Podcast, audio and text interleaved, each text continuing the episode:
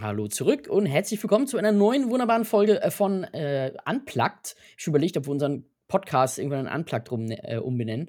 Aber äh, herzlich willkommen, Frank. Hallöchen. Hi, na, wie geht's dir? Äh, wunderbar, wunderschön, wundertoll. Das klingt gut. Äh, vor allem, nachdem ich weiß, was du gestern geschaut hast, zu hören, dass es dir gut geht, äh, freue ich Ja. mich. Ja, ja, ich muss auch ganz viel darüber reden, ist ganz schwierig. Dann, dann sprechen wir doch gleich. Also, erstmal ganz kurz, was hast du denn abgesehen von dem Elefanten im Raum? Was hast du dann äh, letzte Woche geschaut? Äh, ja, das ist eine gute Frage. Ähm, Ich musste eben auch überlegen, bevor wir die Aufnahme gestartet haben. Was habe ich Ja, eigentlich geguckt? ich, das, das Tolle ist, das hätte ich vielleicht vorher tun sollen. Ich habe ähm, Last Night in Soho geguckt. Oh, ja, ja, den habe ich noch nicht gesehen, aber sah sehr interessant aus. A ist auch harter Tobak, muss ich sagen. Also ich Oh. fand es schon, also Hm. krass irgendwie so. Also ich hatte beim Trailer so Vibes von Black Swan. Aber mag sein, dass ich mich da auch einfach nur des Trailers wegen verrenne. Ich muss unbedingt Black Swan noch gucken. also, ich. Äh, Ich breche jetzt die Aufnahme an dieser Stelle ab. War nett. Ja, waren, waren, ja, waren ja, vier sehr nette ja. Folgen. Ja, habe ich sogar auf. DVD. Echt? Ja, ich weiß, mein ein Kollege sagt auch immer, der, der ist richtig gut, aber ich Ja. habe den, glaube ich, schon dreimal angefangen und ich, ich weiß nicht. aber auch harter mich mal- Tobak. Aber muss mich hart. mal in Ruhe, Ruhe hinsetzen und den, äh, den schauen. Also die Idee Mhm. von dem Film finde ich sehr cool, äh, Mhm. muss ich sagen. Ähm, aber ja, es ist Erzähl halt. doch mal.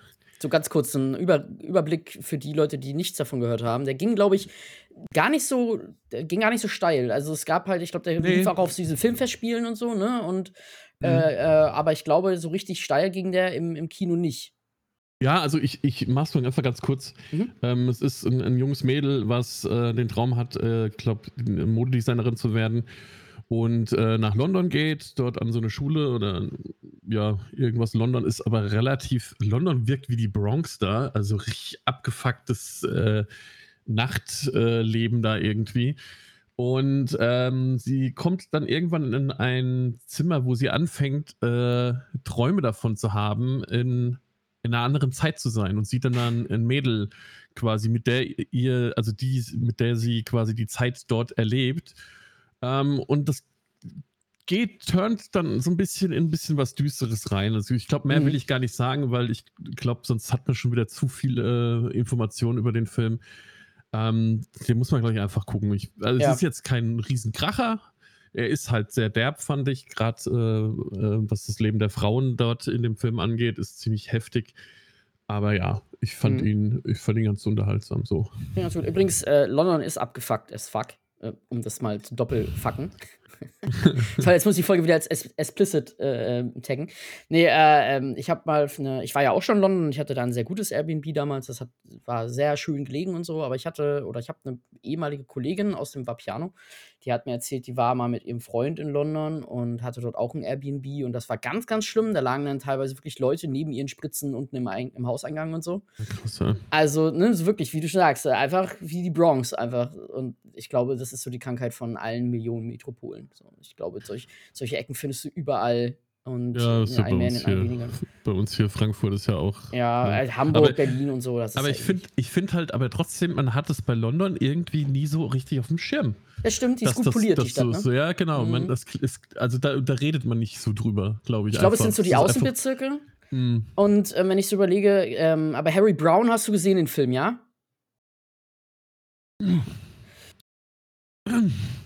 Was? Die Verbindung ist gerade ganz schlecht. Harry Brown, Alter, guck den bitte eher als Black Swan, der ist so gut. Mit äh, Michael Caine in der Hauptrolle. Michael Caine spielt Oh. Michael einen. Caine. Ja, ähm, spielt einen ähm, alten Kriegsveteran, der in so einer richtig, äh, so, so einen von diesen, ich weiß gar nicht, wie man das nennt. Es ist, ist ich glaube, das Londoner Äquivalent von so Plattenbauten. Das sind so Außenbezirkshäuser, die riesig sind und wo eine Wohnung Copy-Paste einfach aneinander ge, Mhm. Gepostet wurde. Und dann hast du außen, du hast quasi keinen keinen Hausflur innen, sondern außen an den, an den Fassaden läufst du quasi diese ähm, die Treppen einfach hoch und dann außen lang. So ein bisschen wie diese Drive-Ins und so, die ganzen Hotels und Hostels, die man so aus, aus Filmen kennt. Und das sind aber richtige Wohnstätten. Und jedenfalls ähm, lebt er da irgendwie in den Außenbezirk von London und äh, alles ist schlimm. Er lebt im Endeffekt nur von seiner, äh, von seiner Rente oder Pen Pension. Und äh, eines Tages wird halt sein, ähm, sein, ich glaube, Kriegskamerad ist es, der neben ihm wohnt dort, ähm, wird in einer Unterführung einfach von, äh, einfach überfallen und getötet. Und Okay. ähm, also es ist definitiv kein Happy-Go-Lucky-Film. Und das Ganze entwickelt sich aber zu einem Revenge-Flick. Aber mit einem Michael Caine, der natürlich schon entsprechend alt ist. Also es war zu der Zeit, als er Alfred schon gespielt hat von Batman. Ja, also so würd- alt ist es schon, ne? So 2009, ja. Richtig, genau, ne? Also äh, Ende der 2000er. Ähm, und äh, das ist ein verdammt guter, aber richtig harter Film, der viel von dieser sozialen Ungerechtigkeit noch ähm, äh, anschlägt. Also gegenüber Kriegsveteranen, gegenüber aber auch Leuten, die einfach auf einer äh, sozialen niederen Ebene stehen, quasi, was, ist, was so diese, dieses soziale Ranking angeht.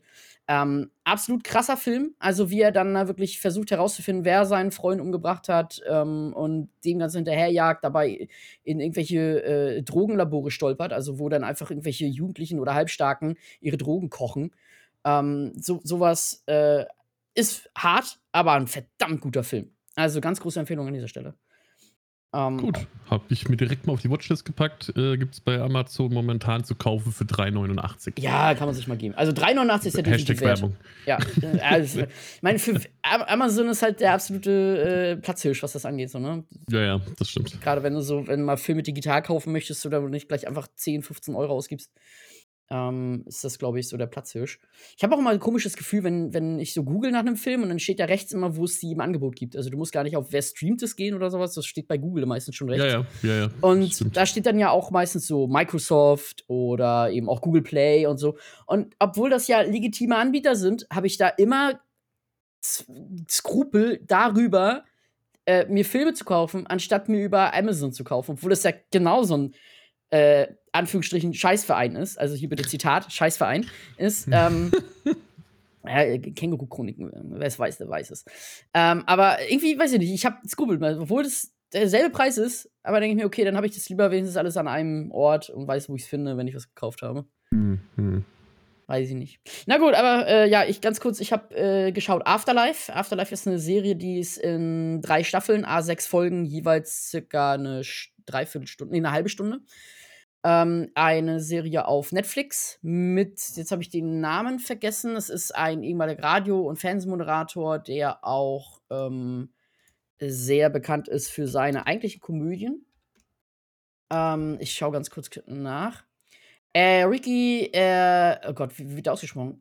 Jervis? Gervais? Gervais? Ricky Gervais. Ge- Ja, ja, oh mein Gott, ich weiß, wie du meinst. Alter, Ja. warum? Ich bin auch zu dumm, ihn gerade auszusprechen. Ja, also der auf jeden Fall ist, ähm, spielt da die Hauptrolle und der ist ein mit 50er ähm, Kleinstadtjournalist. Also er äh, arbeitet für ein, für ein Kreisblatt, das ähm, kostenlos auch verteilt wird. Also so, ne, das kennt ja jeder von uns hier in Deutschland wahrscheinlich auch. Ähm, so eine kleine Zeitschrift. Und er interviewt dann halt einfach da meistens irgendwelche Leute, die halt, keine Ahnung, äh, ich habe zehn Jahre lang ähm, meine Briefe in diesen Hundehaufenbehälter geworfen, weil meine Augen so schlecht waren. So, oder hier mein Sohn kann Blockflöten mit der Nase spielen. So, so, so komische Sachen. Jedenfalls ist dessen Frau allerdings vor einem Jahr, ich glaube, ein Jahr ist es her an der Stelle, als es anfängt, äh, an Krebs gestorben. Und ähm, er vermisst diese Frau natürlich unendlich zusammen mit einem Hund. Er fällt in eine, in eine Krise, ähm, schaut sich auf einem Laptop immer wieder Videos an, die ihm seine Frau hinterlassen hat, also die sie im Krankenhaus aufgenommen hat. Und das ist unfassbar traurig und gleichzeitig schön, weil man so ihn so dabei begleitet, wie er aus dieser Trauer und dieser Verzweiflung und auch aus den Gedanken an einen Suizid immer weiter rausarbeitet und wie er es schafft, irgendwie wieder Sinn und Freude an seinem Leben zu finden. Das fängt so an, dass er wirklich jeden anschnauzt und jedem direkt ins Gesicht sagt, was er denkt. Ja, also so, er macht die Leute richtig fertig. Er ist ein richtig, richtig tief zynischer Mensch. Und Zynismus zeichnet sich ja vor allem auch dadurch aus, dass man Leute mit seiner, mit seiner Art auch verletzen kann. Und ähm, das ist halt hier äh, der Fall. Er verletzt die Leute um sich rum, die ihm eigentlich nur was Gutes wollen. Sein Schwager ist quasi sein Chefredakteur und eigentlich auch ein guter Freund von ihm.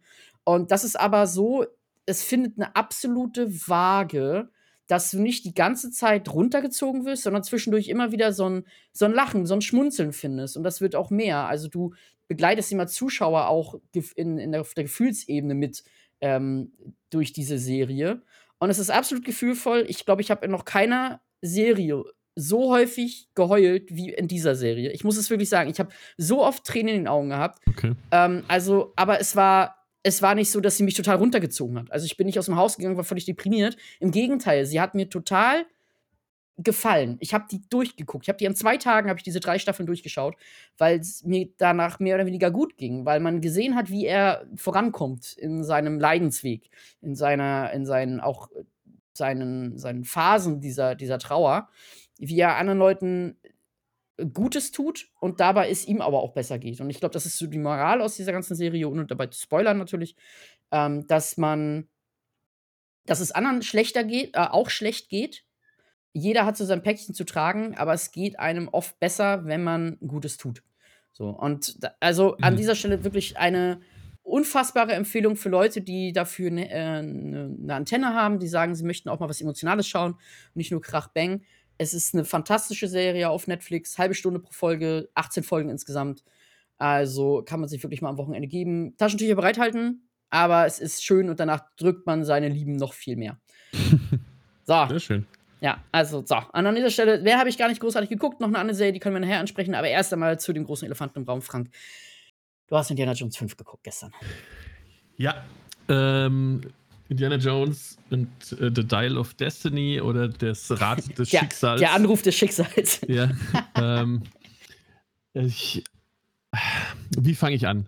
Also zum, zum ersten Mal, ich habe ähm, danach nochmal jede Menge Kritiken gelesen, weil er einfach sehr, sehr ähm, auf die Ohren gekriegt hat, der Film. Mhm. Ähm, es sind wirklich viele, die den Film gesehen haben, die, und ich glaube, das muss ich jetzt auch machen, weil das hat jeder gesagt, ich bin mit Indiana Jones aufgewachsen, ich liebe die Originaltrilogie, das hat mir ähm, in meinem Leben wirklich auch viel mitgegeben. Indiana Jones ist für mich ähm, einfach ein Stück Kindheit und ähm, der hat mich geprägt. Ich hatte drei Helden in der Kindheit, das war Zorro, Indiana Jones und Sherlock Holmes. Okay, okay, ja, ein Mann von, von Kultur, auch wenn du Harry Brown noch nicht gesehen hast und Black Swan auch nicht. Und, ähm, das rehabilitiert dich jetzt ein bisschen. und ähm, naja, diese, diese drei Personen, die, das waren halt wirklich Helden meiner Jugend. Und ähm, äh, Indiana Jones 3 ist immer noch mein Feel-Good-Film, egal wie es mir geht, egal was ist und auch wenn es mir schlecht geht, ob es mir gut geht, ob ich krank bin, äh, ob ich einfach nur mal unterhalten werden will. Das ist ein Film, den kann ich mir acht Millionen Mal angucken und mein, meinetwegen auch dreimal nacheinander am einem Tag. Das, äh, ne? Also nur um, um mal auch meinerseits äh, meine Seite des Empfindens zu geben. Ich bin damals in Indiana Jones 4 in Kristallschädel gegangen und war sehr enttäuscht, als ich aus dem Kino äh, raus bin. Mhm. Und, und es hat mir echt damals wehgetan, das so zu sehen. Und ich fand es wirklich schlimm. Äh, habe ihm dann Jahre später nochmal eine Chance gegeben und habe dann so ein paar Sachen mir halt einfach rausgesucht. Das hatten wir das letzte, äh, letzte Folge schon, wo ich gesagt habe, okay, ähm, ich kann den irgendwas abgewinnen. Aber er ist natürlich, er kommt nicht an die Originaltrilogie dran. Und man muss auch sagen, die hatte eigentlich den perfekten Abschluss. Die reiten am Ende in den Sonnenuntergang im Teil 3 und eigentlich ist alles gut. Ja. So, ähm, jetzt kommt Teil 5. Mhm, mhm. Mit einem äh, fast 80-jährigen Harrison Ford. 81. 81, 81 Jahre echt? ist er. Ja. Dann habe ich ein altes Interview mit ihm gesehen. er, war noch, er war noch 79. es ist schon krass. Ja. Äh, und ich kann, also ich kann die negativen Stimmen verstehen. Ähm, mhm. Es gibt so ein paar Sachen an dem Film, die man, man wenn man wirklich ähm, in, in, und das ist es ja, ne? Alle, die, die mit Indiana Jones damals aufgewachsen sind, sind ja jetzt in unserem Alter oder älter oder ein bisschen jünger, aber ne, man ist irgendwo 30, 40, äh, 50 rum, mhm. ähm, die, äh, die, diese Filme damals gesehen haben. Und ich glaube, man ist halt jetzt von Empfinden her und auch als äh, Filmenthusiast und als gerade, ne, es sind ja auch viele Kritiker, ähm, dann guckst du dir diesen Film halt auch als diesen Kritiker, glaube ich, mehr an, als, als den, der in, über die Nostalgie sieht. So. Und ich muss sagen, ähm, ich verstehe die ganzen Punkte. Ich verstehe, dass der auch teilweise wirklich zerrissen wird und auch, ich sag mal, das letzte Drittel auch kontrovers ist. Das kann ich soweit schon mal sagen. Ähm, ich will jetzt, ich werde nichts spoilern und werde nichts sagen. Aber ähm, es, es wird, sag ich mal, die Fans spalten. Die einen werden es gut finden, die anderen werden es schlecht finden. Wie immer wie immer. Aber ähm, ich bin da rein und ich war wie ein kleines Kind. Äh, der, der, der Anfang ist mit einem de-ageden äh, Indiana Jones und dieses Feeling ist einfach sofort da. Die, diese erste Viertelstunde, die ist so gut. Ähm, auch da ist das Problem, glaube ich, mit dem de-aged Indiana Jones. Ähm, man hat vielleicht da und da mal das Gefühl, es sieht ein bisschen komisch aus. Und da ist das Empfinden ja dann auch wieder bei jedem anders. Ne? Der eine sieht es direkt und achtet dann die ganze Zeit drauf und es reißt einen raus. Und der andere äh, nimmt es einfach so hin. Ähm, auch da sage ich, ist wahrscheinlich auch nicht für jeden ähm, super, super go lucky so, ja, dass die alle sich äh, alle super zufrieden mit sind. Aber er fängt halt einfach an wie ein richtiger Indiana Jones-Film. Er macht Spaß und ich habe mich, der geht auch, glaube ich, zweieinhalb Stunden knapp. Oh, echt? Ich gucke gerade mal nach, jetzt wir da. Ich habe ähm, ich, ich hab im Kino gesessen mit einer Freundin. Und der Witz ist, das ist die Mutter meines Patenkinds. Und äh, in dem Film ist äh, quasi ähm, die, sein Sidekick seine Patentochter. Und mhm. das war für mich dann natürlich wahrscheinlich auch nochmal emotional, so eine Schippe obendrauf. Und ähm, da haben sich auch viele beschwert, äh, dass sie die Rolle nicht gut fanden. Ähm, ich, also ich kann dir nur sagen, ich bin in diesem Film rein und habe absolut nichts erwartet. Ich habe gedacht, das wird wieder so ein Shitfest wie vier. Ähm, aber er hatte nicht diese schlechten Effekte. Er hatte so zwei, drei Szenen, die einen vielleicht rausreißen konnten, aber im Großen und Ganzen, also wie gesagt, ich versuche das jetzt ähm, so spoilerfrei wie möglich auch zu halten. Im Großen und Ganzen habe ich in diesem Kino gesessen und war einfach nur ein kleines Kind und habe mich gefreut, auch wenn es unrealistisch ist, dass ein 81-Jähriger da noch in der Action rumspringt oder dass es überhaupt muss.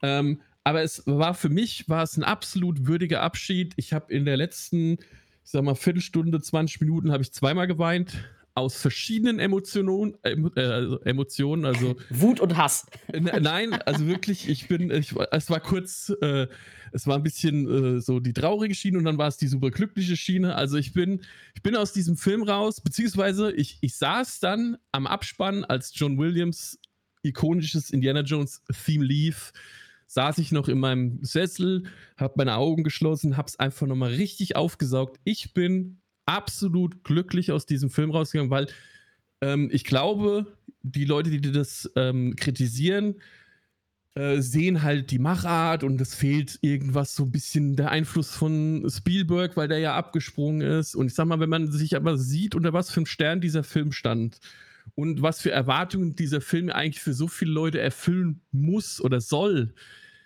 äh, für mich war es einfach so, ich bin da rein, ich hatte absolut meinen Spaß über den ganzen Film. Klar, man kann jetzt sagen, äh, auch hier, da war lazy writing, hier der Charakter war doof oder hier, das war schlecht geschauspielt. Das war mir alles egal. Ich habe das alles nicht gesehen. Ich habe einfach nur gesehen, wie Indiana Jones einen, ein Abenteuer erlebt mit einem Artefakt, was auch endlich mal wieder funktioniert hat. Ne? Es ist hier vom Archimedes ja. diese, dieser, ähm, ja, äh, äh, das Rad des Schicksals, was sie quasi suchen, was in zwei Teile geteilt worden ist. Und äh, wie gesagt, es gibt auch welche, die sagen, es war zu langatmig, etc. Ich war absolut glücklich damit. Ich habe dem, dem, dem Film vier Sterne auf Letterboxd gegeben. Es gab keine Aliens, das kann ich spoilern. danke, danke. Geht übrigens zwei äh, Stunden, 22 Minuten, um das ganz kurz reinzuwerfen. Ja, also ja, zweieinhalb ja. Stunden. Und, und wie gesagt, für mich, ich war einfach, ich, also ich hatte einfach Spaß, ich war unterhalten. Und ich glaube, jeder andere muss sein, muss sich da sein Bild selbst machen. Ja. Ich bin vielleicht emotional da auch ein bisschen anders befangen. Vielleicht nochmal, vielleicht habe ich auch sehr viel durch die Nostalgiebrille gesehen.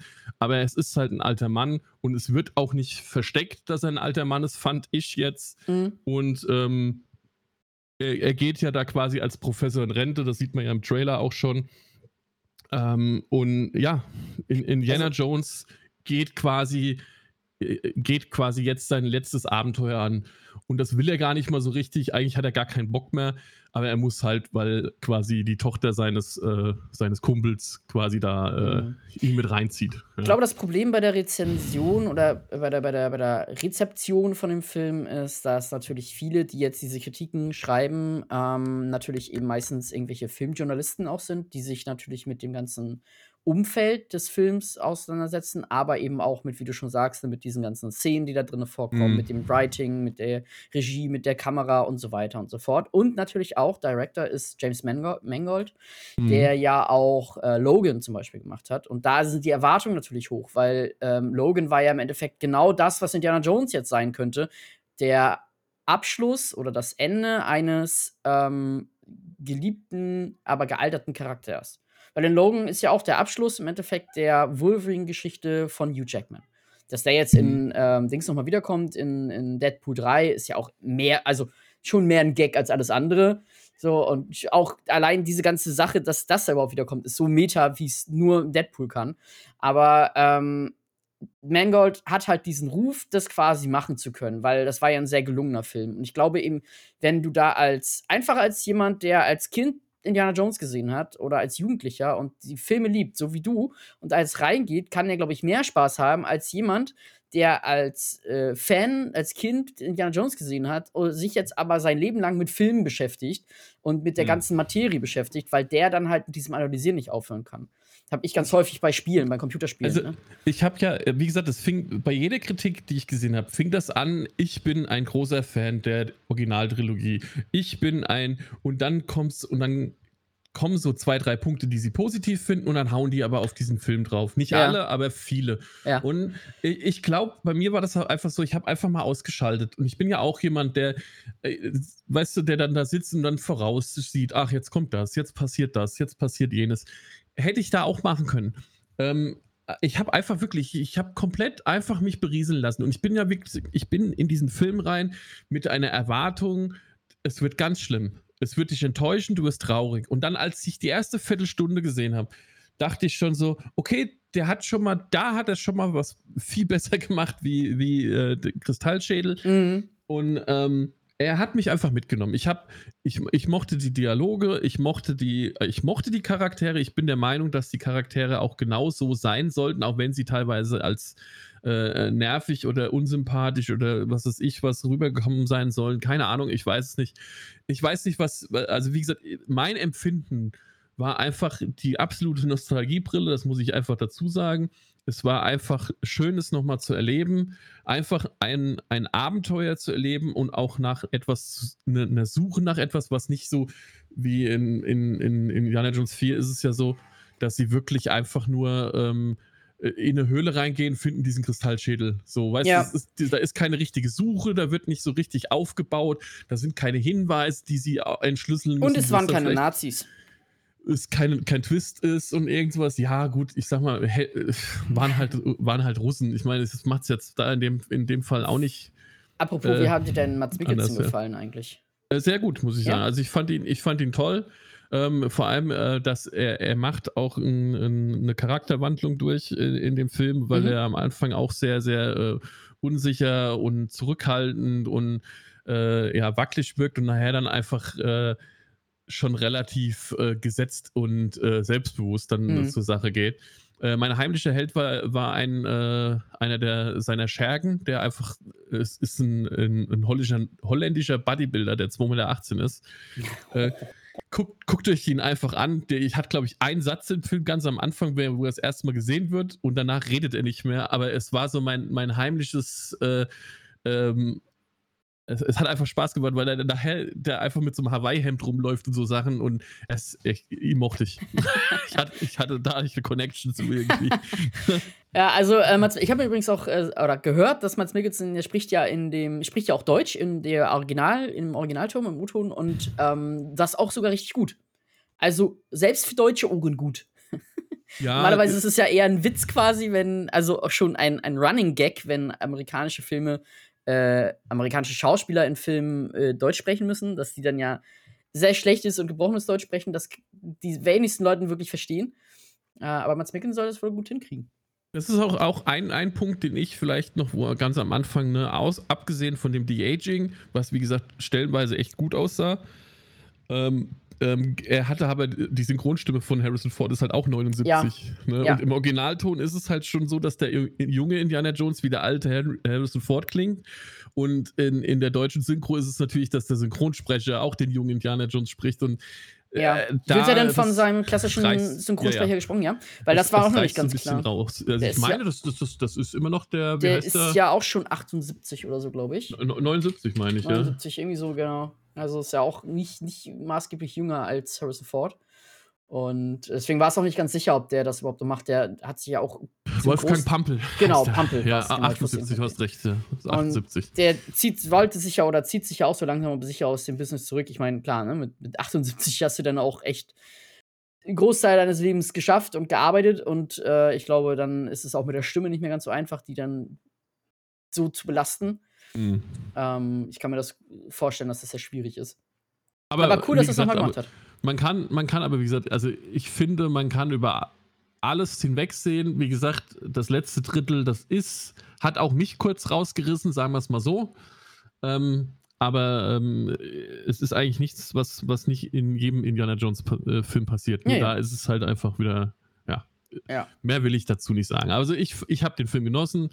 Ich bin aus dem Kino raus und war absolut ich war einfach zufrieden. Ich hatte dasselbe Erlebnis wie bei Bad Boys 3. den, den, den, den, haben auch viele zerrissen. Ich, ich bin auch da rein und dachte, das wird ganz schlimm und fand ihn gar nicht ja, so schlecht. Ja, okay. Aber in Bad Boys gehe ich immer ohne Erwartung. das sind so, weiß ich nicht, ich ja. fand selbst den ersten, ich finde den ich, ersten ich nicht signifikant. Ja, ich, kann ihn auch gut gucken. Also absolut, ne, wirklich. Äh, ich habe hab auch, glaube ich, einen zweiten damals im Kino gesehen. Ähm, absolut ich habe nur überhaupt keine Ansprüche an Bad Boys. So, ich finde den ersten nicht signifikant besser als den zweiten oder dritten. Ähm, sicherlich kann man wieder hier an der Kamera rumkritisieren, ne, und an welchen Lensflares und welchen Color Grading Geschichten und blablabla. Aber wenn du das den Film wie als, als Film nimmst, ist der erste nicht signifikant besser als der zweite. Das ist halt einfach ein schreiender Will Smith, ähm, der um sich schießt und dabei versucht cool auszusehen und dabei entweder traurig guckt, also entweder bei Chris Hemsworth, ja, entweder traurig guckt oder böse guckt. Ja, ich guck, ich guck die einfach gern. Ja. Für mich sind das so Kopf aus. Ja, genau, genau. Das sind so diese klassischen Buddy-Action-Movies, ne? Genau. Genau. Ähm, Tango und Cash. Ja, ja, richtig, richtig. Ich habe übrigens letztens eine ganz geile Theorie gehört, beziehungsweise eine ganz äh, coole Sache auf TikTok gesehen, und zwar sogenannte Zwillingsfilme. Das sind Filme, die quasi das gleiche Thema haben, aber ungefähr zur selben Zeit rauskommen, so roundabout. Wie zum Beispiel ähm, Deep Impact und ähm, wie hieß der Film mit Aerosmith? ist er schon wieder. Ähm, und, und hier äh, Bruce Willis. Äh, was? Aerosmith? Ja, Armageddon. Wo, ja, Armageddon, genau. Deep Impact okay. Armageddon kam ungefähr zur selben Zeit raus. Und da geht es halt auch so, eine Komödie, ja. der einschlägt, so, ne? Oder ja. auch, ähm, warte mal, äh, ähm, der Film Twisters. Und dann gab es noch einen Tornado-Film.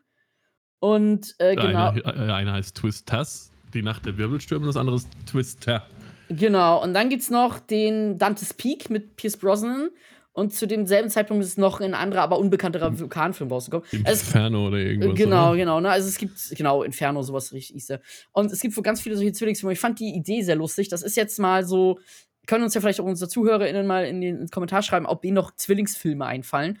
Ähm, und vielleicht fallen uns zur nächsten äh, Woche auch noch mal ein. Ich habe da so ein bisschen drüber nachgedacht, da gibt es einige. Mir ist das öfter mal aufgefallen, dass es so eine Art als wenn sich die Leute absprechen oder es quasi wirklich einen, einen Konsens gibt, was gerade geil ist, was alle mhm. gerade haben wollen. So.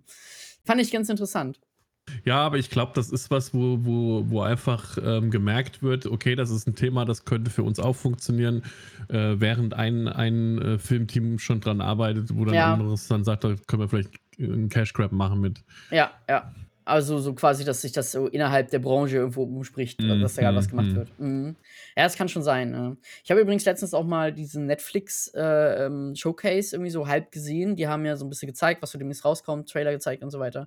Und was mir aufgefallen ist, ist, dass einfach gefühlt alles in Live-Action gemacht werden muss. Frank, warum?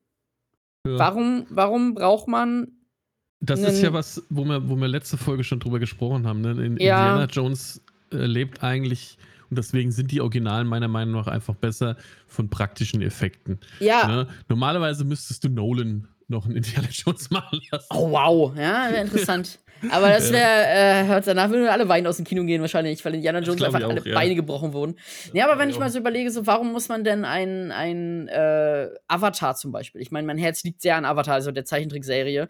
Ähm, warum muss man das in Live-Action machen? Warum muss man ein äh, One Piece in Live-Action machen? Und alles sieht ja bei Netflix dann auch noch sehr gleich aus. Das hat ja alles so diesen gleichen Netflix-Look, der irgendwie, wo du ja. sagst, okay, die Effekte sehen jetzt nicht schlecht aus, also, ne, nicht so schlecht wie bei The Flash so, aber die sehen halt auch nicht sehr gut aus. Das ist halt einfach so ein.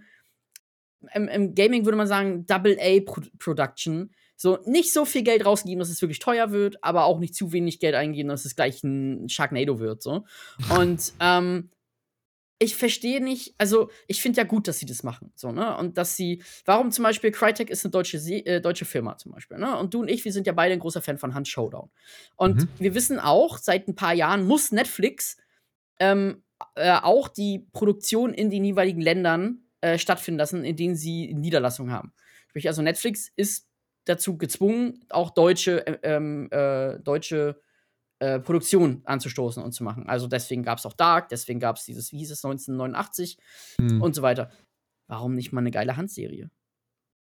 I mean. Äh, ja, ja. Schwierig, aber ja. Also ich meine, da kannst du mit, musst du ja nicht mal viel zeigen. Na, so, du musst ein cooles Kostümdesign haben natürlich. Und auch hier kannst du viel mit Dunkelheit und Schatten arbeiten, das würde super gut funktionieren. Aber warum muss es denn immer ein computergeneriertes uh. Unreal Engine 5 Showcase Remake ja. oder Live-Action sein? Also auch das Cowboy Bebop, ich habe auch Cowboy Bebop geliebt, also die, die, die, ähm, die, auch hier den Anime. Fantastischer Anime an dieser Stelle. Übrigens, falls jemand was von Animes mit Anf Animes anfangen kann oder nicht gänzlich abgeneigt ist, guckt euch Cowboy Bebop an, es wird euch wegblasen. Aber ähm, gibt auch nur eine Staffel.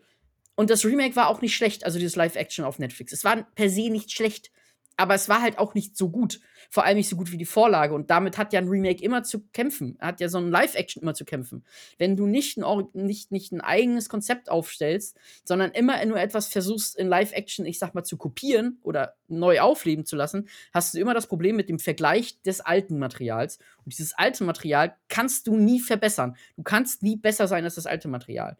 Weil du immer Leute hast, die dann nostalgisch drauf gucken. Die stellen sich mit selber ein Bein. Die schießen sich in den Fuß und lassen auch noch Säure drüber laufen und dann nehmen sie sich Essig, um es abzulöschen. Das ist halt, das funktioniert nicht. Und es nervt mich einfach auch. So, nehmt doch das Geld und macht das Geiles draus. man, man merkt es. Ne? Ich finde halt, es ah. kommt drauf an, was du, was du nimmst und, und zu Live-Action machst. Ich finde halt Sachen, ähm, wo gerade die Animation durch, durch halt ähm, wie Avatar, ne? da, wo du halt einfach viele Effekte äh, in der Animation drin hast, ähm, weil sie ja mit diesen Windkräften und was weiß ich, was Feuer und sowas halt da rummachen. Und das mhm. finde ich ist immer schwierig, dann sowieso mit Effekten so darzustellen, dass es auch anständig aussieht. Ähm, Cowboy Bebop, da sage ich noch so, naja gut, da kannst du halt in diese Sci-Fi-Geschichte so ein bisschen, genau. das kriegt, kriegt man mit Sicherheit besser hin, deswegen ist es wahrscheinlich bei dir auch besser angekommen. Ähm, ich finde halt, wie gesagt, du musst halt hingehen, was nimmst du als Live-Action? Ja, ähm, ist es eine, eine, Serie wie, wie damals hier, äh, keine Ahnung, Michel Vaillant, ja? ja, Michel Vaillant. Diese, dieser Rennfahrer, oh, weißt du, sowas. Dass sich in ein Auto verwandeln kann, wenn er nass wird, glaube ich, oder sowas war das irgendwie. Nee, das war, das war Auto. Ah, nee, das war nochmal ein anderer. Aber der ja. konnte sich auf jeden Fall auch in ein Auto verwandeln. Nee, Michel Vaillant war einfach nur Rennfahrer. Ah, wirklich nur Rennfahrer? Oh, der war einfach nur Rennfahrer. Jetzt ja, bin ich traurig. Leid, das ist, aber weißt du, Michel. sowas könntest du, das könntest du, finde ich, als Live-Action machen. Oder halt hier, äh, meinetwegen, ähm, äh, weißt du, wo, wenn du bei Tsubasa bist, könntest du das teilweise schon wieder nicht mehr machen, weil dann diese Tigerschuss-Kram, das würde wieder dumm ja, aussehen, wenn ja. du das in echt machst. Ja. Und das meine ich damit. Ne? So, aber so ein Rennen, wo, wo auch mal ein Auto irgendwie in die Wand gedrängt wird, so was es halt in echt auch gibt, sowas könntest du Live-Action halt machen. Und, mhm. und, das ist halt das Problem. Die gehen nicht hin und sagen, okay, was würde Sinn machen? Sondern was äh, ist erfolgreich. Naja. Sondern wir machen jetzt Dead or Alive. so, ja. Also, Oder wir machen.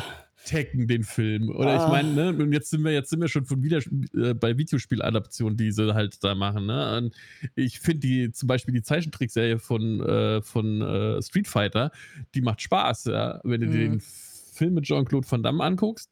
Der macht keinen Spaß. Der, äh, der ist nicht gut gealtert.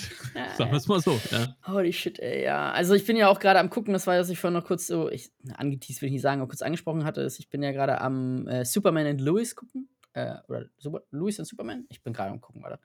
Ähm, also eine Serie über Superman und, und äh, Louis Lane, ähm, die ich sehr gut finde.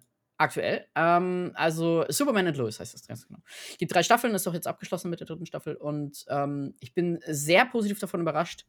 Äh, ich hatte halt auch mit so einer, entweder eine, eine billigen Live-Action-Sache gedacht, ne, das so ein bisschen so CW hat, also das Arrowverse und so. Und was ich bekommen habe, ist eine, also optisch sehr schöne Serie. Ganz viele Drohnenaufnahmen, aber auch schönes Color Grading, viele Totalen, ähm, die nicht einfach nur, also du siehst, es sind nicht einfach irgendwelche billigen Sets, sondern die sind halt wirklich irgendwo auch mal draußen auf dem Land. Ne? In Kansas spielt das spielt also auch wieder in Smallville. Ähm, und äh, es auch weil du mich gefragt hattest hier, war so geil, mal für alle Leute, für alle Zuhörer. Frank schreibt mich an, was geht, und ich zu ihm so, ja, äh, Superman Louis ist eine bessere Serie, als ich dachte. Und er, worum geht's? Ja, gut, also, Moment, was ist stopp. das? Nee, nee, was stopp, das stopp, hast du geschrieben? Was ist das? Und ich nur so, muss ich nein, dir bei nein, dem, nein. muss ich dir bei dem Titel wirklich nur sagen, worum es geht? So, jetzt muss man mal dazu sagen, es gab Smallville, es gab die Abenteuer von Luis und, und Clark. Ja, ähm, wie viele Superman-Serien soll es noch geben? Keine ja. Ahnung. Ich wusste halt nicht, ob du irgendwas Altes guckst oder ob das was Neues ist. Ne? Aber ja, was kann ich man habe schon, Ich habe schon verstanden, worum Super. es in dieser Serie geht. Das hast du aber nicht gefragt. Was ich, ich schrieb, Superman and Loose ist eine verdammt gute Serie. Und du als Antwort, Zitat, was ist das?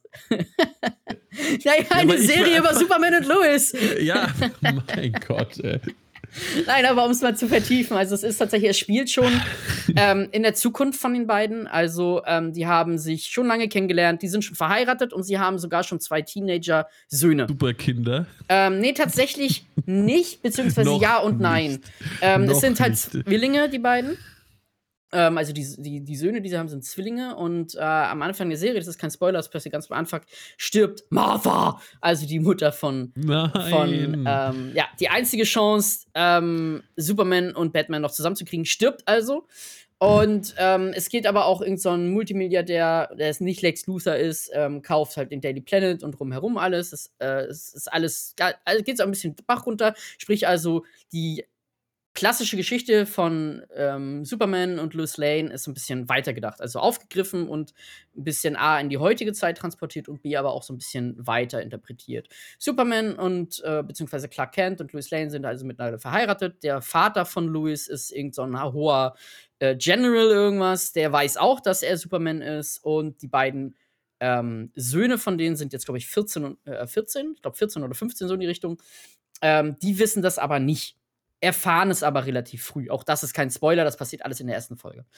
Ähm, und äh, was ich erwartet habe, ist halt, wie gesagt, so eine CW-Serie. Irgendwie schlechte Action, verwackelte Bilder, wenn mal eine Kampfszene ist, damit man ja nicht sieht, dass die Darsteller A entweder ausgetauscht wurden durch ein Stunt-Double oder B keine Ahnung haben von dem, was sie da machen. Ähm, und mittelmäßige bis schlechte ähm, äh, Effekte. Und was ich bekommen habe, sind mittelmäßige bis schlechte Effekte aber die nur zu einem ganz kleinen Prozentteil. Ich sag mal, es ist so eine Ratio von vielleicht 15% Superman, vielleicht 20% Superman. Und der Rest sind tatsächlich Lois Lane, wie sie ähm, einer Geschichte auf der Spur ist, Clark Kent, wie er zusammen mit Louis Lane versucht, irgendwie seine Teenager-Söhne unter Kontrolle zu kriegen. Und dieses Familiending, dass jetzt die Mutter gestorben ist, dass sie zurück nach Smallville gezogen sind.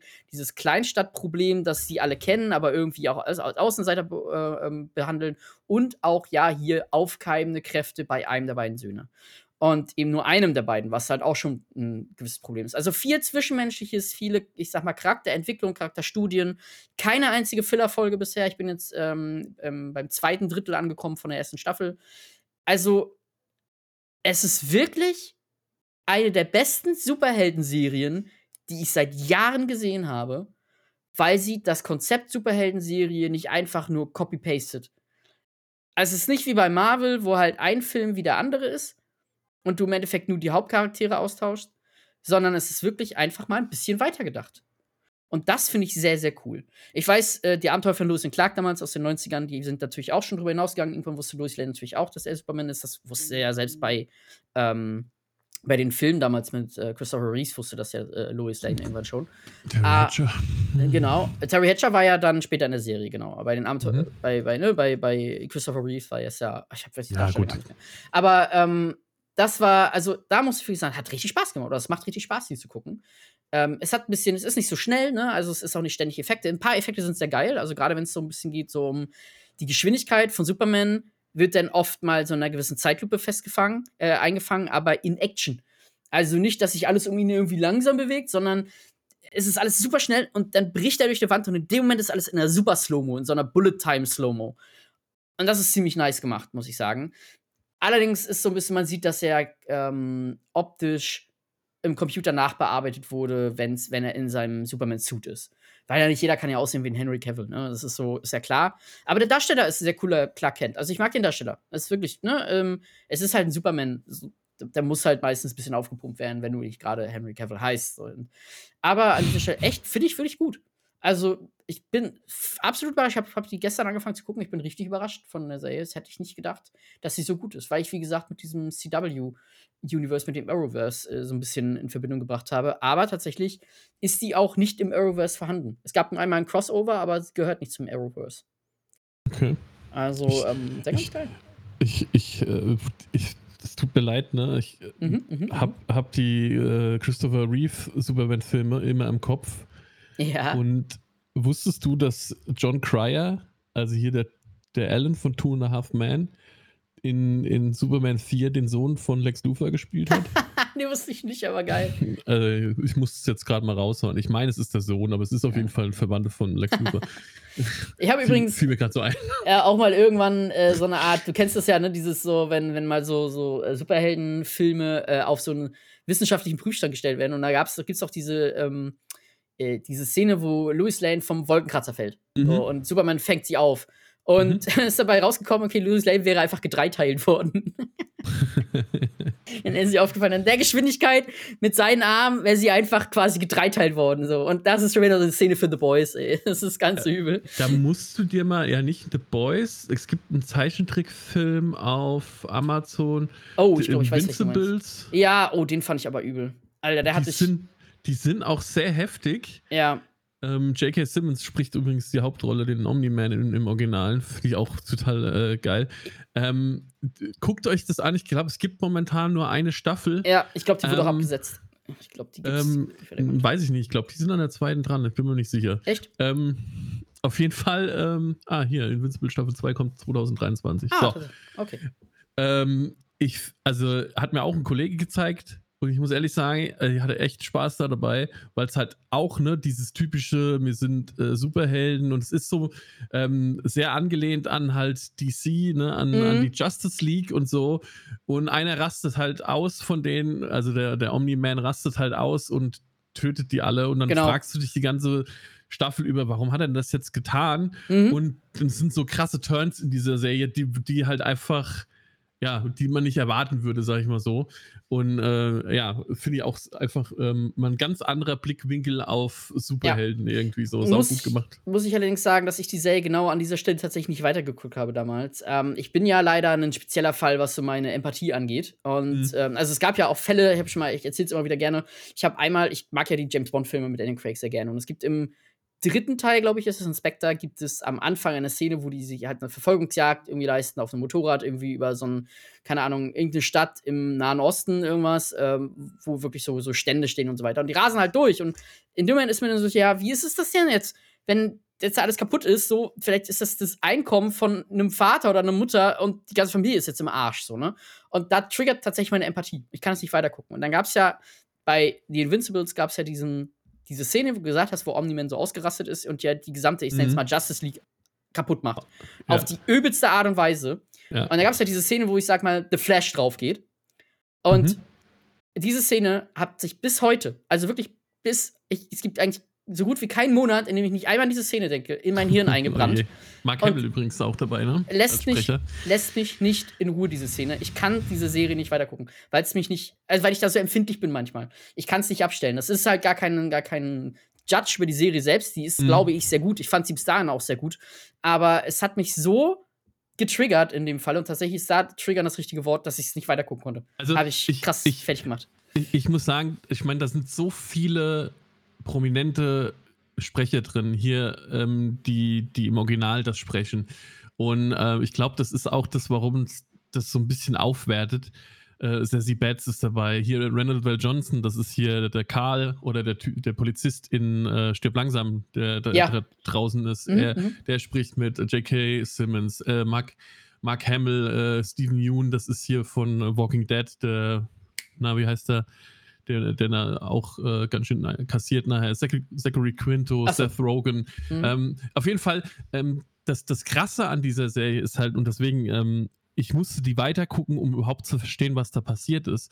Und der Turn, der dann da kommt, den man einfach nicht kommen sieht, den fand ich so krass, weil, ne, wenn du die erste Folge siehst, du denkst halt, er ist, er ist erstmal dieser Omni-Man, ist eigentlich Superman so, Mhm, ne? Genau, ja, ja. So, und, und ich sag, ich kann nur jedem sagen, guckt es euch weiter an oder lest euch die Story durch oder liest tut ihr mal die Story durch dazu, auch wenn du es jetzt nicht weiter gucken willst, einfach nur, was da passiert, weil ich fand es so krass. Es hat mich so aus nichts erwischt nachher, mhm. äh, weil ich nicht damit gerechnet hätte. Krass, ja. Ähm, übrigens ist auch ein Fakt, wo wir gerade noch bei Superman sind, äh, habe ich letztens gehört, dass Henry Cavill tatsächlich für ähm, Man of Steel, also den ersten Superman-Film, den er gemacht hat, ähm, sowohl auf digitale Überarbeitung als auch auf Steroide explizit verzichtet hat. Also er hat gesagt, ähm, er muss das durch Training schaffen, weil das nicht zu dem Charakter, den er da mimt, passen würde. Mhm. Also er, er mimt ja einen Superman, also im Endeffekt das Nonplusultra, das, das, das ähm, überlebensgroße Vorbild der Menschheit. Ähm, und da kann er nicht Steroide nehmen oder sich digital überarbeiten lassen. Das würde nicht funktionieren. Das heißt, mhm. alles, was wir da sehen, vor allem auch die oben ohne Szenen, sind echt. es ist nicht überarbeitet. Und das fand ja, ich krass. ist ja auch ein Vieh. Äh, ja, natürlich. Aber ich meine, selbst den Chris Hemsworth, der ja wirklich nicht schlecht aussieht, haben wir letztens drüber gesprochen, ja. Aber selbst der lässt sich überarbeiten. Ne?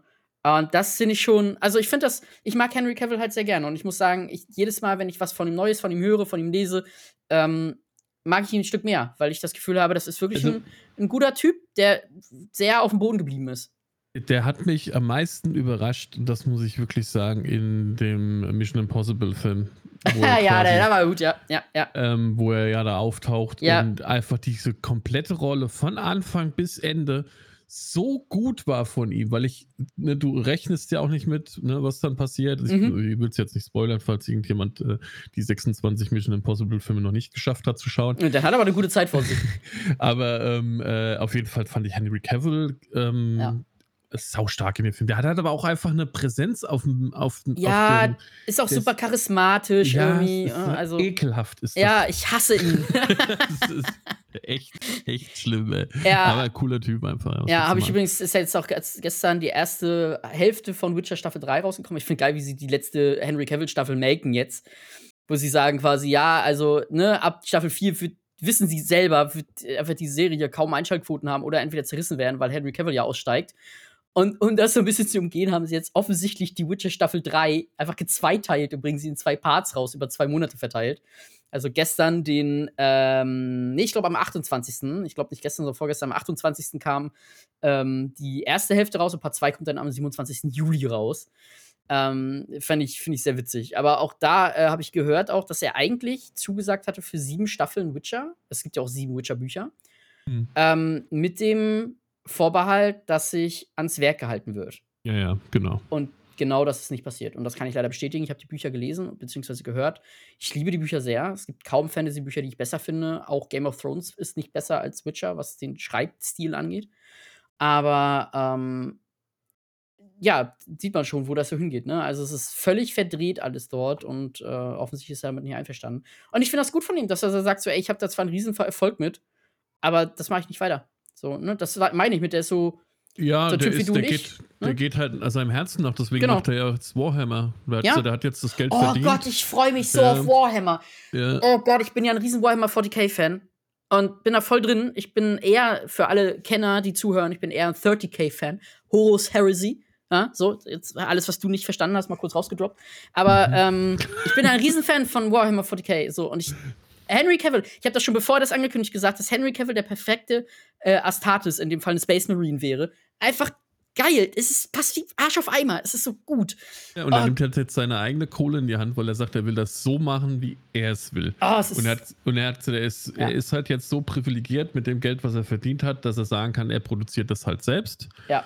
Und ähm, ich habe mit Warhammer überhaupt nichts am Hut. Ich habe auch nichts verstanden, was du eben zwischen äh, 40k und 30 okay und was weiß ich was gesagt hast. Aber ja. ähm, ich finde halt gut, wenn jemand sagt, ähm, ich möchte was auf die Beine stellen, was, äh, wie, wie, ich das haben möchte. Und das ist mir, haben wir ja auch in, in, einer Folge schon besprochen, dass halt heute so viele Studios sich einmischen und so viele ähm, mhm. ähm, äh, Firmen sich mit einmischen und auch dann Darsteller noch mit einmischen, dass die irgendwas immer am Film ändern will. Und wenn er sagen kann jetzt, er hat so viel Geld verdient und kann den jetzt so machen oder kann das jetzt so machen, wie er das möchte, dann finde ich das mal, finde ich das einfach schön, weil in der Zeit, wo äh, teilweise Drehbücher Drehbücher über AI geschrieben wird oder irgendwelche Algorithmen gemolken werden, um eine Serie zu erstellen, damit die ja bloß bei jemandem ankommt, mal ein Risiko einzugehen. Und ich meine, die großen Filme sind damals entstanden, weil, weil die Leute ein Risiko eingegangen sind, weil Spielberg ein Risiko eingegangen ist, weil Lucas ein Risiko eingegangen ist, weil Zemeckis Risiko eingegangen sind. Tom Hanks hat in, mit, mit Forrest Gump hat er gesagt, er, er, er ähm, er, will seine Gage quasi nicht, oder er, ja, er will nur die Tantiemen, er will keine Gage, er hat auf die Gage verzichtet, aber die Tantiemen. Er hat, er hat wegen den Kosten auf seine Gage verzichtet und hat ja. sich halt einfach genau Anteile von, von dem Film und damit hat er mehr Kohle gemacht, wie er ja. an Gage überhaupt verdient hätte können. Aber ja. Aber die haben das einfach auch geopfert, um zu sagen, ich möchte aber, dass das ein Erfolg wird und ich möchte, ähm, dass dieser Film so rauskommt, weil ich sehe das Potenzial in dem Film. Und dann wurde, die Studios haben ja dann gesagt, nee, ihr kriegt nicht mehr Geld.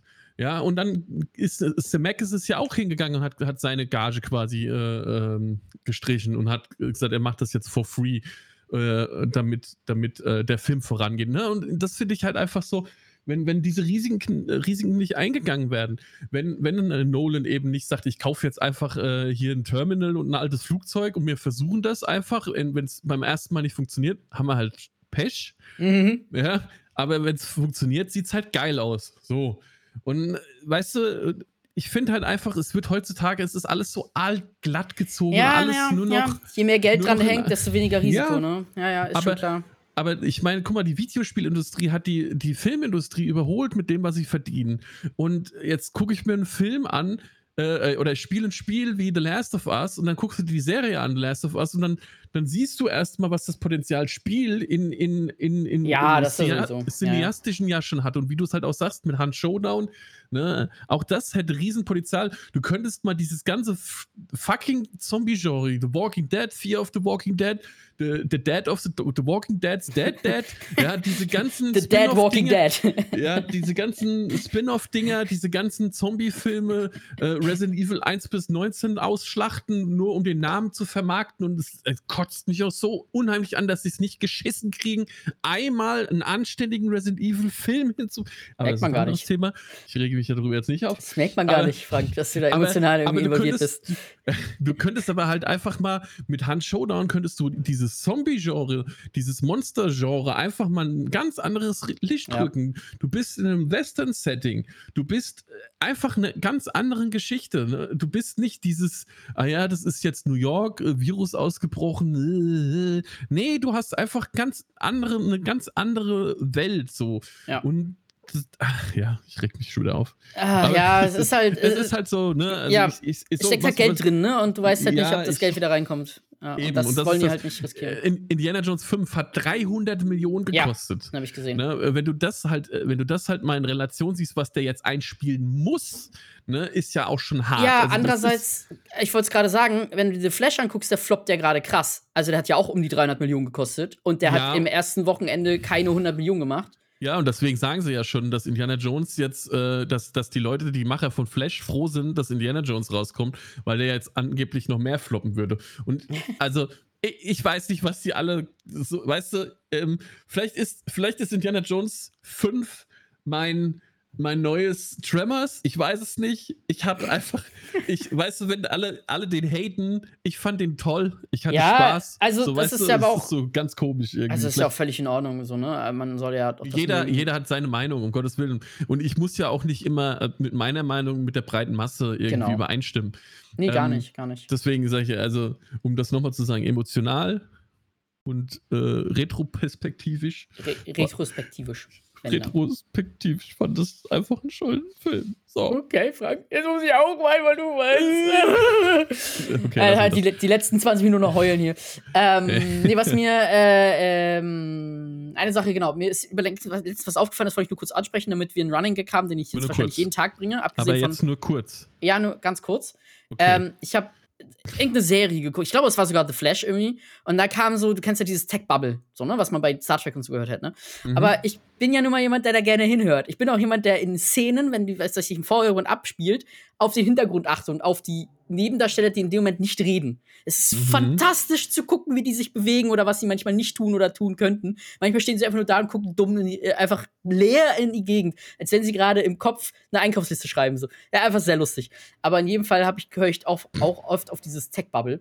Und dann kam das Wort, der Computer ist cyberversiegelt. Geil, ich will auch ein Cyber versiegelt. Und ich denke mir so, was ist denn Cyber versiegelt? Du könntest dir sagen, keine Ahnung, Quanten versiegelt. Und er denkt sich, oh ja, Quanten versiegelt, okay, ja, Quanten sind schon so an, auf, da nicht, Schrödinger, oh, wei, aber. Ich würde mein, aber ich würde Cyber mein, versiegelt. Ey, ich würde mein Antivirenprogramm Cyber versiegelt nennen, ey. Wir müssen jetzt einfach alles Cyber irgendwas. Das ist wie das neue Schlumpfen. Mit diesem Programm können Sie Ihren Computer Cyber versiegeln. Ja. Es ist, auch, es ist ja auch ein, ein Cyber-Podcast, ja. Wir haben jetzt hier Cyber aufgenommen. Jetzt sag nicht das andere Wort mit Cyber am Anfang. Äh, ich verstehe nicht, was du meinst. Cyberlicht? Ja, genau. Ah, okay. Okay, dann sage ich Cyberlicht nicht. Ja, okay. Cyber 7, würde ja, ich sagen. Ja, achso. Cyber Sekundarliteratur. Setzen wir uns jetzt gleich so diese, diese äh, komischen Brillen auf, wie in Demolition Man? Okay. Nein, einfach die 3500 Euro Brille von, von Apple. Ähm, jetzt drei Muscheln. Bevor wir unseren. drei ah, geh weg, ich will es nicht sehen und nicht hören. Ähm, äh, mach bitte das erst, wenn du aufgelegt ey, hast. Jetzt, ich muss kurz, das muss ich jetzt noch einwerfen. Stell dir mal vor, du hättest während Corona diese drei Muschelgeschichte auf den Markt gebracht wo alle Klopapier gehortet haben und du sagst, hier, nehmt doch diese. Okay, vergessen wir Es gibt ja auch schon, also ich manchmal weiter. auf TikTok von wegen, das hier wird jetzt äh, die Welt retten, weil es viel weniger Abfall produziert. Wiederverwendbares Klopapier, man kann es einfach auswaschen. Ich denke so, soll ich jetzt das braune Klopapier einfach zu meinen Socken werfen oder was? Oder zu meiner Bettwäsche? Was zur Hölle? So. Und bis dahin soll ich es einfach in den Wäschekorb legen und warten, bis es hart wird, was zur Hölle? äh, äh, manche Sachen sollte man echt nicht, nicht laut aussprechen. Wie Lecker. auch das. Naja, ähm, so bevor wir kurz zu unseren Tipps äh, für unsere ZuhörerInnen kommen, die, was sie so mal schauen können über die nächste Woche. Eine Sache muss ich noch fragen und ähm, ich, ich habe ein bisschen Angst davor. Die wollte ich die letzten Tage oder Wochen schon anfangen. Und ähm, also sind zwei Sachen muss ich fragen. Die erste Sache, die erste Sache, die ich fragen muss, geht relativ ähm, fix ja, hm? ähm, entscheidet auch nur, nur No Pressure über unsere Freundschaft. Es ist einfach, oh ähm, warum, warum magst du Master Text nicht, obwohl es der beste Film der Welt ist? Ey. Also. Okay, okay. Ja, die Stille sagt schon alles. Ja, wir wissen, dass du ihn magst und uns nur zugeben möchtest, um mich zu ärgern. Aber was sich neckt. Er hat keine Bugs. Er ist nicht Starship Troopers. So. Okay. Okay. Diese, das wären bessere Aliens gewesen in Mars Attacks. Nein, ich fand, ich fand diesen ganzen Film einfach völlig absurd, völlig belanglos. Natürlich ist er absurd. Langweilig, kein Humor, nichts. Ich hasse ihn und ich gebe ihm jetzt live auf Letterbox einen Stern. so. Joseph left your channel. Zweite Frage ist, um die es mir eigentlich geht: ähm, Skippst du eigentlich Intros? Intros von was? Ja, wenn du so Netflix Serien? oder ja, Serien so, oder, ja, naja, klar, sind ja dann ne, das vor allem Serien so, ne? Wie, wie, wie, hält, wie hältst du es mit den Intros, Frank? Ähm, ja, das also kommt aufs Intro drauf an. Es gibt ja ehrlich? gute Intros, die gucke ich mir dann auch mehrfach an. Ähm, es gibt aber auch Intros, die mir eigentlich völlig egal sind, dann skippe ich. Echt? Also bei mir ist es so, ich gucke Intros einmal und dann skippe ich sie immer. Ne, weil ich finde, das Intro gehört irgendwie schon noch zu der Serie dazu bereitet einen ja irgendwie auch so, ich sag mal, in der stimmungstechnisch auf die Serie auch vor irgendwie. Ähm, aber äh, ich gucke die einmal und dann denke ich mir, ich habe dieses fucking Intro jetzt aber auch schon gesehen, kommt zum Punkt und dann skippe ich das. Ähm, also tatsächlich. Und da bin ich mal, würde ich mal gerne wissen, wie das unseren ZuhörerInnen so geht. Ich mache mal so eine, so eine, so eine Multiple-Choice-Sache. Äh, Könnt ihr mal auf Spotify gerne mal anklicken und uns äh, darüber sagen, ähm, wie ihr das habt mit den, mit den Intros. Also ob ihr die skippt, ob ihr sie euch immer anguckt, ob ihr euch manchmal anguckt, ob ihr die einmal, so wie ich es, einmal anguckt und dann immer wieder skippt. Ansonsten könnt ihr auch gerne einen Textkommentar lassen oder uns auf Twitter natürlich auch äh, anschreiben. Das geht ja auch. So, aber Frank, ganz, zum, ganz zum Schluss, Frank, ähm, hast du noch einen Tipp für unsere Zuschauer, äh, ähm, äh, ZuhörerInnen? Einen guten Film, den man sich angucken kann und wo ich finde, dass er ähm, sehr unterm Radar verschwunden ist und Oh. leid, leider irgendwie ähm, wenig Anklang fand ich zumindest. Also ich halt habe damals auch nicht viel mitgekriegt, als der rauskam Mhm. und ich finde, ähm, der verdient mehr Aufmerksamkeit, weil er einfach Spaß macht Mhm. und in der Hauptrolle Ryan Gosling hat. So, jetzt Ähm. kommst du natürlich und überlegst. Indiana Jones. Äh, nein. Robin Hood. Genau. ja, der neue Robin Hood. Nein. Und zwar Drive. Oh. Drive Ja. ähm, äh, ist äh, ähm, Ryan Gosling ist ein, ich glaube, Stuntman, der ähm, mit sozialen Kontakten eigentlich so gut wie gar nichts am Hut hat. Ich glaube, der schraubt auch noch so nebenher an Autos rum. Ich bin Mhm. mir nicht ganz sicher. Mhm. Ähm, und äh, es zieht in die Nachbarschaft ein, ein Pärchen ein und er findet das Mädel ziemlich gut. Die hat aber einen, einen Freund und der ist so ein bisschen in diese kriminelle Schiene abgerutscht und er versucht ihm dann zu helfen. Und das Ganze eskaliert dann so ein bisschen. Ähm, und Ryan Gosling ist in diesem Film so unglaublich gut, weil es einfach so mega spannend gemacht ist. Diese ganze Nummer, er ist so kompromisslos, auch emotionslos, wie der teilweise mit den Leuten dort umgeht. Ähm, ich kann den nur empfehlen, wer den noch nicht gesehen hat, schaut euch Drive an von 2011. Unglaublich guter Film. Klingt gut. Klingt gut.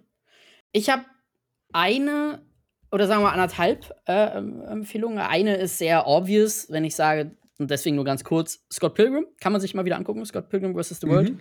True. Ich liebe den Film. Ähm, ka- kann man sich immer wieder gut angucken. Hat man immer gute Laune danach. Ah, guck mal, da hast du doch einen Live-Action-Film, den du gut findest. Ja, aber den gab es ja nicht als Serie oder sowas schon. Ja, Ne? das ist ein Comic, oder Ist ein nicht? Comic, ja, okay. Aber es ist halt eine Comic-Verfilmung. Ja, Ist jetzt aber kein Live-Action. Also Live-Action ist für mich eher sowas wie ähm, König der Löwen. Ja, aber ich Oder meine, eben jetzt Avatar. Also das gibt es schon als, eine, als ein gewisses Filmvorbild, das dann einfach äh, in Zeichentrick, Animation, was auch immer, und das dann halt in Live-Action gemacht wird. Das sagt's ja, Live-Action halt, ne? Also dann mit richtigen Schauspielern stattdessen plötzlich. Ähm, ja, und äh, der zweite, den zweiten Punkt habe ich gerade vergessen. Ach so, ähm, ist mir gerade, ich habe wirklich gerade, ich hatte richtig Angst gerade. Ähm, falls jemand Bock hat auf eine Art, ich sag mal, Horror-Mindfuck, Triangle. Oh! Film, der auch sehr untergegangen ist, aber ich gerade sagen, ja. Gibt es, glaube ich, sogar auch zwei Teile von? Oh, weiß ich gar nicht, weiß ich gar nicht. Ich kenne nur den ersten, Ähm, aber der ist. Äh, den habe ich, das ist so ein, das ist so ein Film, den habe ich damals, ähm, den habe ich damals äh, in so einer Grabbelkiste beim Mediamarkt ah, ja, rausgezogen und habe mir den angeguckt und fand den auch überraschend gut. Das ist so ein, Ja. ja, es ist, ist ja Horror-Thriller, würde ich schon Ja, eher so sagen, Mystery-Thriller ne? schon fast eher. Mystery-Thriller, ja.